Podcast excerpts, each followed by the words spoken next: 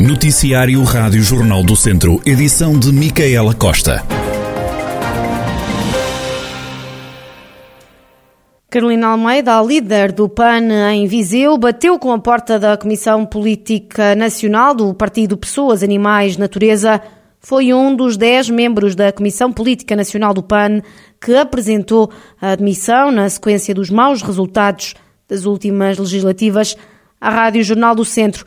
Carolina Almeida explica o que está em causa. Isto aconteceu depois de uma reunião que nós tivemos no passado sábado, no dia 5, eh, que teve como principal objetivo aqui a análise desta pesada derrota que nós tivemos eh, do resultado eleitoral das, eleições legislativas. E esta razão, estas razões que levam à minha saída e à saída dos vários comissários, prendem-se nomeadamente com o chumbo da proposta para a realização um Congresso Extraordinário com vista à discussão e balanço das eleições legislativas e à ratificação dos estatutos, porque neste momento nós estamos com um problema porque o Tribunal Constitucional eh, chumbou eh, os novos estatutos do PAN e só um Congresso poderá resolver este problema. Carolina Almeida sustenta que tem que voltar a ser dada voz aos militantes. Foi de resto esse também o entendimento da Assembleia Distrital do PAN. Mesmo tido estes resultados uh, tão, tão maus, era, era por demais evidente nós darmos a voz aos filiados, ou seja, apenas um Congresso poderá reiterar uh, ou, ou, retirar a confiança na nova, nova direção ou também uh, voltar a dar a confiança à nova direção. Ou seja, se os filiados decidirem que sim, que esta é uma CPN vencedora uh, e, que, e que, que, esta direção estava em condições de manter o seu lugar enquanto porta-voz do, do partido também, assim seja. Ou seja, só um congresso é, que poderia voltar a dar então a voz aos filiados pela amplitude do debate que proporciona entre todos os filiados.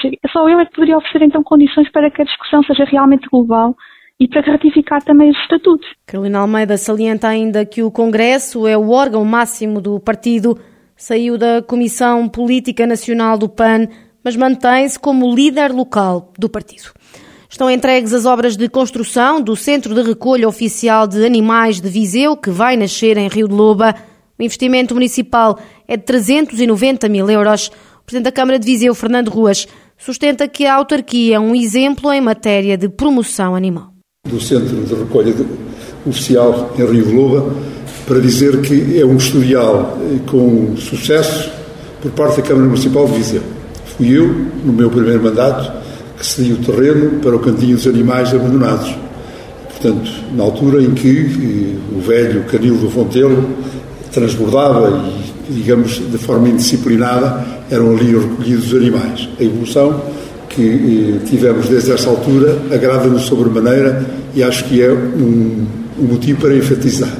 Também para dizermos à comunidade, à nossa comunidade, que estamos atentos à evolução das coisas e que também neste domínio da recolha dos animais somos um exemplo.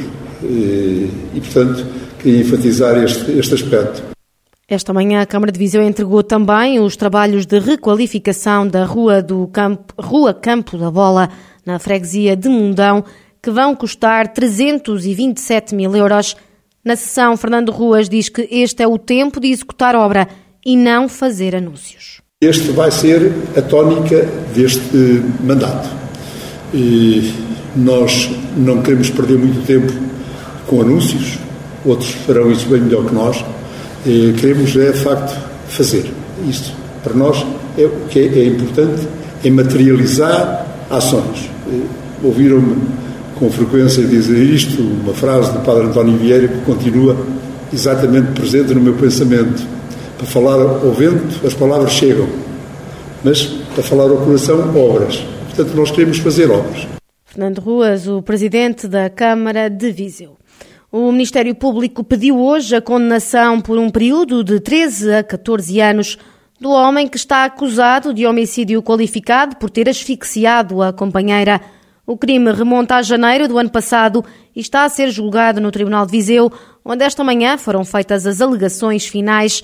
Ministério Público pede a condenação de Henrique Rodrigues, de 36 anos, alegando que não há dúvidas que foi ele o autor do crime que terá sido cometido com o recurso a um laço, segundo referiu o procurador. A defesa contrariou a teoria do Ministério Público e pediu a absolvição do arguído, alegando que os argumentos usados não são suficientes para condenar Henrique Rodrigues. Depois de Ministério Público e Defesa, o arguído também foi ouvido e disse apenas que era inocente, que tinha sido tramado e que só queria retomar a vida. A leitura do acórdão está agendado para a próxima terça-feira, 15 de fevereiro. O INEM e os bombeiros estão com problemas de comunicações devido ao ataque de que foi alvo a operadora Vodafone. As comunicações são agora feitas via rádio. O presidente da Federação Distrital de Bombeiros de Viseu, Guilherme Almeida, explica o que se passa. Tudo que está associado à rede Vodafone está com problemas. O nosso maior problema é o nível de contacto com, com, com o INEM, ao nível do Código Norte, Centro e Sul. Ah, pronto, com, com, com o contacto com o Código e que neste momento está a ser feito pronto, através dos meios INEM, nos corpos bombeiros estão a ser feitos os contactos através da rede Ciresp, em canais específicos, quer ao nível de, de acionamento de meios, quer ao nível depois também da transmissão de dados nas ocorrências. E, e, pronto, e prende-se essencialmente uh, tudo que está associado à rede Vodafone. Uh, todas as outras operadoras continuam, continuam pronto, operacionais. Guilherme Almeida, comandante dos Bombeiros de Nelas e presidente da Federação Distrital de Bombeiros, eh, diz não saber quantas corporações na região estão afetadas, mas garante que o socorro às populações não está em causa. O PS exige explicações do Presidente da Câmara de Viseu sobre a desistência do projeto do Viriato, o veículo autónomo de transporte de passageiros que iria substituir o funicular. A Presidente da Conselhia Socialista, Lúcia Silva, quer ver este caso esclarecido. Fomos confrontados com a decisão do Sr. Presidente, Dr. Fernando Ruas, a dizer que é o funicular que vai retomar, porque, a bem da verdade, não encontrou nada na Câmara. E, portanto, o Partido Socialista, os vizinhos, têm o direito de perceber o que é que realmente aconteceu. Houve ou não houve projeto? Há ou não há projeto? Uh, vamos ter ou não vamos ter uh, continuação do funicular ou vamos ter o veículo autónomo? O que é que realmente aconteceu? Porque aqui há uma responsabilidade acrescida, na medida em que nós temos o Sr. Vice-Presidente, que na altura era vereador e depois mais tarde uh, assumiu as funções de Vice-Presidente, e agora o pluro de mobilidade e tinha este processo em mãos. Portanto, nada mudou. Não mudou a cor política, não mudou uh, um vereador com o pluro da mobilidade. Agora, queremos saber a verdade, queremos saber o, o que é que realmente aconteceu. Lúcia Silva disse ainda que o funicular já custou 10 milhões de euros.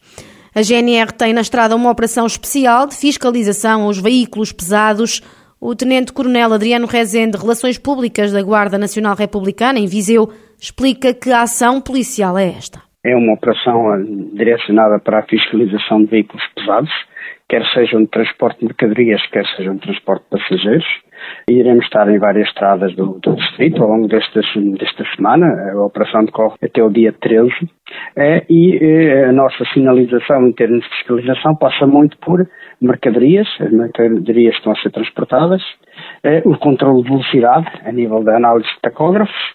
O controle de tempos de condução e repouso, também, no que respeita às, às analísticas que os equipamentos nos permitem, porque é, quer queiramos, quer não, a fadiga é um dos, das causas de maiores acidentes no que diz respeito a este tipo de veículos. A GNR vai estar nas estradas mais usadas pelos motoristas de pesados. Vamos estar em várias vias, sendo certo que eh, as vias onde circulam mais veículos pesados, como seriam as autostradas, eh, o IP3, o IC12, eh, são vias privilegiadas para este tipo de fiscalização. Tenente Coronel Adriano Rezendo, Relações Públicas da GNR de Viseu, sobre a operação Road Pol SCR, veículos pesados, que está na estrada até o próximo domingo. Voltou a aumentar o número de visitantes do Museu Nacional Grão Vasco, em Viseu. O ano passado, o espaço museológico recebeu 35.112 pessoas, mais 24,8% que em 2020. O Grão Vasco passou de décimo para sétimo museu mais visitado no país, a diretora da instituição, Odete Paiva, explica o que pode estar por detrás destes números. Por um lado, porque os territórios menos povoados eh, também tiveram uma capacidade de atração de visitantes no verão de 2021 completamente diferente daquilo que eram os anos anteriores, por questões até da própria pandemia, não é? Porque as pessoas sentiam-se mais seguras, havia Uh, enfim, não havia um fluxo tão grande, não havia tanto, tanto problema relativo à, à questão da Covid-19. Por outro lado, a preocupação do museu neste período ter uh, uma exposição temporária que tinha a ver com identidade de género e, portanto, com questões ligadas à pintura de género em Portugal e às paisagens portuguesas e à capacidade de também cada um que vinha ao museu, cada visitante, se poder rever nesta exposição, encontrar um lugar próximo do seu lugar de origem portanto, toda esta estratégia, aliada também à importância das coleções do museu, naturalmente, também eh, fez o seu trabalho, digamos assim, e atraiu eh, muita gente. Passaram mais visitantes pelo Museu Nacional Grão Vasco, ainda assim, os números ficaram longe das 65 mil entradas registadas em 2019, antes da pandemia. O Det Paiva espera que as obras em curso no exterior do espaço museológico ajudem a atrair mais turistas.